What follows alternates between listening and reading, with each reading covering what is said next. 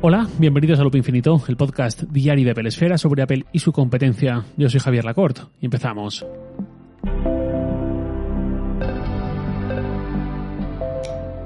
Una de las cosas que más pedíamos a WatchOS de hace tiempo era un modo de bajo consumo algo menos agresivo del que teníamos hasta ahora. Entre tener un Apple Watch completo y básicamente tener un Casio que solo nos daba la hora, que es lo que provocaba este modo de bajo consumo hasta hace cuatro días, mataba a todos salvo la hora en pantalla, pues pensábamos que había mucho margen intermedio, mucho gris, para alargar un poco la autonomía de nuestro reloj, cosa que de vez en cuando se hace necesaria, dicho sea de paso, sin tener que llegar a ese extremo en el que el reloj se queda, pues eso, como un Casio eh, que solo nota la hora.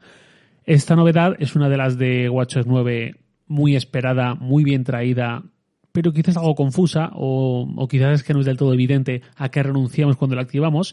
Incluso quizás haya quien desconozca cómo se activa, cómo funciona eso exactamente. Bien, para activar este nuevo modo solo tenemos que abrir el centro de control en nuestro Apple Watch cuando estamos viendo nuestra esfera, deslizando la pantalla de abajo a arriba y ahí pulsar sobre el porcentaje de batería restante. Si tenemos una complicación con la batería restante directamente en nuestra esfera, podemos pulsar directamente sobre ella y ahí es donde vemos esta opción de activar el modo de bajo consumo. Si lo activamos, no accederemos a una activación inmediata como tal, sino que nos informa por encima de lo que supondrá y nos da tres opciones. Activar ese modo, sin más activarlo hasta un momento determinado, que puede ser durante un día, durante dos días o durante tres días, o cancelar y volver atrás. De esa forma habilitamos este modo que, por cierto, cuando lo activamos, sabemos, recordamos que lo tenemos activado porque la esfera de reloj, en el centro, arriba, aparece un aro de color amarillo. Ahí es donde se ven otros indicadores como un punto rojo para notificaciones, cosa que yo siempre desactivo y aconsejo desactivar, el icono amarillo del walkie-talkie o también ese indicador de modo de bajo consumo. Al margen de que nosotros lo activemos a propósito, el reloj también nos sugiere activarlo cuando estamos por debajo del 10% de batería. Hasta ahora nos daba esta información, esta notificación de, oye, 20% de batería, oye, 10% de batería. Pues ahora, además de ese 10%, también nos propondrá activar este modo. Y de similar manera, cuando lo ponemos a cargar, si este modo estaba activado, se desactiva cuando el reloj supera el 80% de la carga. Es decir, lo mismo que tenemos en el iPhone desde hace ya un tiempo.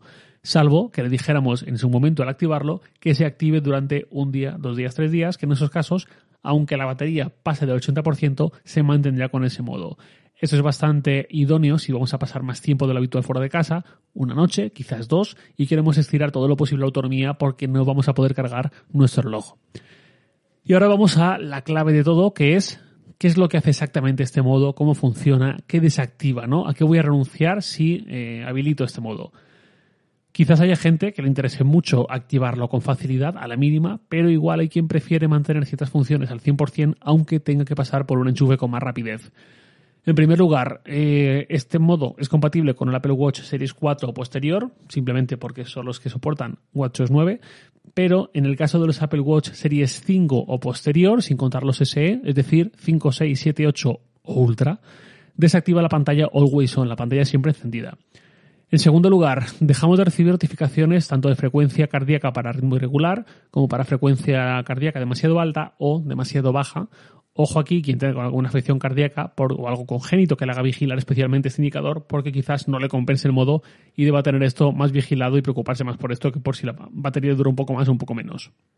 Las mediciones de frecuencia cardíaca, en general, no los avisos de muy alta o muy baja, sino que todo registro de frecuencia cardíaca en segundo plano eh, que va haciendo nuestro reloj a lo largo del día se desactiva también. Mientras tengamos este modo, no habrá datos de nuestras pulsaciones en salud. Y tampoco tendremos recordatorios de entrenamientos.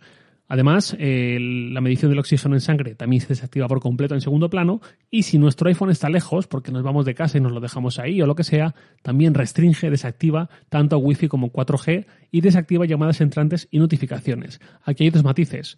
Uno es que desactiva Wi-Fi y 4G, pero si abrimos una aplicación que lo requiere, porque es una aplicación que funciona online, ahí lo vuelve a activar automáticamente para que podamos eh, utilizarla. Lo desactiva en segundo plano, digamos y luego las llamadas y notificaciones las recupera de vez en cuando. Es decir, no nos llegan al momento, pero de vez en cuando, eh, apenas no especifica el intervalo, nos llegará este aviso de una llamada perdida o de una notificación que nos había llegado antes. Apple además avisa de que entre las consecuencias de activar este modo es que todo va a tardar más. Siri tardará más, hacer una llamada tardará más, las complicaciones se actualizarán también con menos frecuencia, etc. Incluso las animaciones veremos que funcionan de una forma un poco más tosca. Y luego es el tema de los entrenamientos. Ahí sí que se miden métricas, eh, se mantiene el seguimiento de métricas como el ritmo, como la frecuencia cardíaca. Podemos activar este modo para los entrenamientos, incluso por defecto. Esto puede ser interesante para la gente que sale, pues quizás hacer rutas muy largas con la bici o de senderismo, o ultramaratones o cosas así, y no tiene un ultra, pero sí que puede usar este modo de bajo consumo y arañar algo más de autonomía. Es interesante, pues eso, sobre todo para sesiones muy, muy largas, sea más intensas o menos, pero que duren horas y no tengamos nada garantizado que la autonomía de nuestro Apple Watch va a finalizar eh, el entrenamiento, digamos, y va a poder registrar todo sin morir eh, por el camino. Todo esto para un uso apurando al máximo la batería. Básicamente eh, dobla, según Apple, la autonomía total. Permite que pasemos de las 18 horas que promete en funcionamiento, ¿no? que estima Apple, que suelen ser más con un uso nocturno incluso si lo usamos para monitorizar el sueño, pero bueno, Apple dice 18 horas, según Apple hasta 36 podrían ser con este nuevo modo de bajo consumo. Pero ya digo, Apple dice 18 horas, en mi caso siempre son bastantes más, son no menos de 24 y alguna más también, haciendo deporte y todo, con lo cual si más o menos hay una subida similar con este modo, en el uso real, alargando al máximo la autonomía, quizás ya tenemos ahí una forma de usarlo durante todo un fin de semana fuera de casa, ¿no? Mal que bien. No es algo que tenga ganas de probar, lógicamente, tener tanto tiempo el watch en este modo porque yo lo uso bastante, no quiero renunciar a ello, pero si se presenta la ocasión, quizás para dentro de un mes y medio, en el fin de semana de Halloween, ahí quizás sí que pueda poner la prueba e intentar estar todo un fin de semana fuera de casa con este modo y ver hasta dónde me llega la autonomía. Eso es una gran mejora que llega a WatchOS 9, que no está nada de más que la tengamos presente y que, por qué no decirlo, la recomendemos, la eh, hagamos cierta labor pedagógica con nuestros contactos, porque es una de estas novedades que puede pasar relativamente desapercibida y es una pena porque a mucha gente que tiene un uso del Apple Watch un poco más casual, digamos, un poco más superficial, que no profundiza mucho, le puede venir muy bien en un momento dado para prolongar mucho su autonomía, sobre todo, como digo, en esas ocasiones en las que vamos a pasar mucho tiempo fuera de casa o en las que queremos hacer un entrenamiento, pero se nos ha olvidado cargar muchos relojantes y, y nos queda demasiada poquita batería, pues con esto vamos a poder solventar un poco ciertas situaciones. Voy cerrando con no una, sino dos preguntas de oyentes, ambas relacionadas con el Apple Watch, precisamente. La primera es de Antonio J. Ramírez, arroba Antonio J. Ramírez en Twitter. Me dice, Javier, buenos días, ¿qué tal? Mi salvador personal. Te quería hacer una pregunta si no hay mucha molestia. ¿Cómo ves un Serie 7 como el tuyo por 500 euros? La batería está al 97% y tiene 10 meses el reloj. Espero no molestar, gracias de antemano. Pues muchas gracias, eh, Antonio, molestia ninguna. Antes que nada, un matiz para oyentes, por si hay alguno que está un poco desubicado en ese sentido, porque no tiene tanta memoria o no, no escucha en su momento el episodio. Mi Apple Watch es un Apple Watch Serie 7 de acero de tamaño 45 milímetros. Y bueno, y el matiz también es que tiene LTE, pero porque todos los modelos de acero tienen LTE. No hay, no hay modelo de acero sin LTE como si lo hay en el caso del aluminio. Dicho este matiz, eh, pues respondiendo a Antonio, yo lo miraría de la siguiente manera. Un Serie 7 es el mismo reloj que un Series 8, quitándole el sensor de temperatura.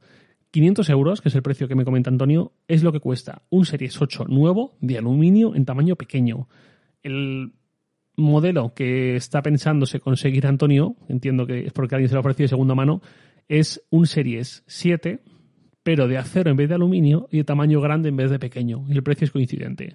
Llega además con una batería muy poco degradada y manteniendo más de un año de garantía, porque si me dice 10 meses, entiendo que será de noviembre más o menos, y eso significa que todavía no había entrado en vigor esta ley del tercer año de garantía en Europa, con lo cual quedaría eh, una garantía de dos años, pues nos hemos comido 10 meses, pues todavía quedan un año y dos meses más o menos de garantía independientemente de que ese precio se pueda negociar o lo que sea y se puede lograr un poco mejor, pagar un mejor precio, digamos, para el comprador, un poco más bajo, yo esa lectura la encuentro razonable. Me parece una compra más que buena. Yo, desde luego, si estuviera en una situación similar, de tener que renovar el reloj o algo así, me plantearía mucho ir a por un Series 7 en vez de por un Series 8 quizás, si puedo ahorrar por el camino, y desde luego eh, iría por este modelo, aunque por supuesto es una cuestión muy personal, si priorizar que sea de acero, si de aluminio unos euros o lo que sea. Paso a la siguiente pregunta, que es de Ismael de Diego. Voy a resumir su mail porque es así un poco más largo. Básicamente me cuenta que estaba escuchando todo lo del Apple Watch Ultra y tal, y en un momento dado me dice, recuerdo que el Series 6 te lo cedió Apple por primera vez de acero en lugar de aluminio y que el Series 7 te lo compraste tú directamente también de acero. En estos dos años, ¿alguna vez alguien te ha hecho algún comentario sobre él? ¿Alguien ha identificado que es el de acero y te ha dicho algo sobre su precio, sobre que elegiste ese modelo o algo así? Es curiosidad. Todos los he tenido yo de aluminio y me llama la atención las pocas veces, muy pocas veces la verdad, que he visto a alguien con un modelo de acero. No sé si en tu experiencia es algo que genere comentarios. Muchas gracias al tal. Bueno, pues gracias a ti Ismael. La respuesta es muy sencilla. Nunca, ni una sola vez, nadie que yo recuerde, y creo que me acordaría, me ha dicho nada en la línea de tienes un Apple Watch de acero. Sí me han hecho comentarios a lo mejor por las correas. No por nada, simplemente comentarios del estilo, eh, pues encontrarme con un buen amigo y su novia por la calle, hablar cinco minutos y unos días después este amigo decirme, eh, mi novia dijo, me encanta la correa que llevaba Javi, podías comprarte tú la misma para tu Apple Watch, ¿no? Era la correa milanesa, por si tenéis curiosidad.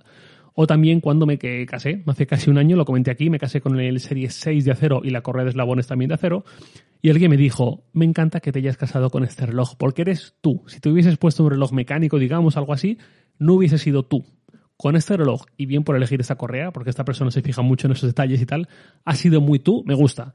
Eh, pues, pues muchas gracias, le dije. Y luego con otros productos sí que he recibido comentarios o miradas muy descaradas o cosas así, pero ha sido sobre todo por tener un producto bastante identificable en un momento muy temprano, nada más salir el producto, digamos, eh, o bien porque me lo compré, o bien porque me lo cedía Apple y lo tenía a lo mejor incluso un diente de que se pusiera a la venta, o muy poquito día después de la venta y llamaba mal la atención. Por ejemplo, mm, recuerdo en 2017, hace cinco años casi, en noviembre, recuerdo ir por la calle eh, a mediodía con un eh, con el iPhone 10 que acababa de salir y yo lo tenía hacía pues igual cuatro o cinco días. Iba por la calle con él en la mano manejándolo y me crucé en una acera estrecha con un montón de adolescentes saliendo de colegio y una chica, pues que tenían 15 años, una cosa así, se puso a gritarle al resto, es un iPhone X, dijo X. Eh, como para que se dieran cuenta todos de que ahí había un tío usando el iPhone X. Ya sabéis que el Apple, en general y los iPhones sobre todo son muy aspiracionales para los adolescentes. Luego también los AirPods de primera generación. Eh, no había prácticamente auriculares de ese estilo y además eran muy reconocibles con ese palito mucho más largo que el actual y tal. Eh, pues también en el metro, por ejemplo, recuerdo que se pusieron a la venta, no sé si fue un jueves o un viernes, pues recuerdo que ese viernes, es decir, el mismo momento de su lanzamiento, el mismo día, recuerdo que tuve que ir a una zona de empresa, iba en el metro Madrid y muchísima gente se me quedaba mirando. Al principio no sabía muy bien por qué, pero enseguida caí, eh, dije, ok, es por los AirPods. Eh, en un restaurante, también hubo un grupo de chavales de 20, 22 años que se me quedaban mirando porque yo estaba solo comiendo ese día y eh, iba con los AirPods mirando algo en el, en el, iPhone y yo veía cómo estaban dos mesas para allá y se me quedaban mirando, algunos se giraban a mirarme, otros cuchicheaban y también caí y dije, ok, imagino que es por los AirPods. Pero nunca, nunca, nunca nadie me ha dicho tu reloj es de acero ni nada así, siempre ha pasado muy desapercibido en ese sentido. Y ahora sí, Nada más por hoy, lo de siempre, os leo en Twitter, arroba jlacort, y también podéis enviarme un mail a lacort.sataka.com. Loop Infinito es un podcast diario de Pelesfera, publicado de lunes a viernes a las 7 de la mañana, hora española peninsular, presentado por un servidor, Javier Lacort, y editado por Santi Araujo. Un abrazo y hasta mañana.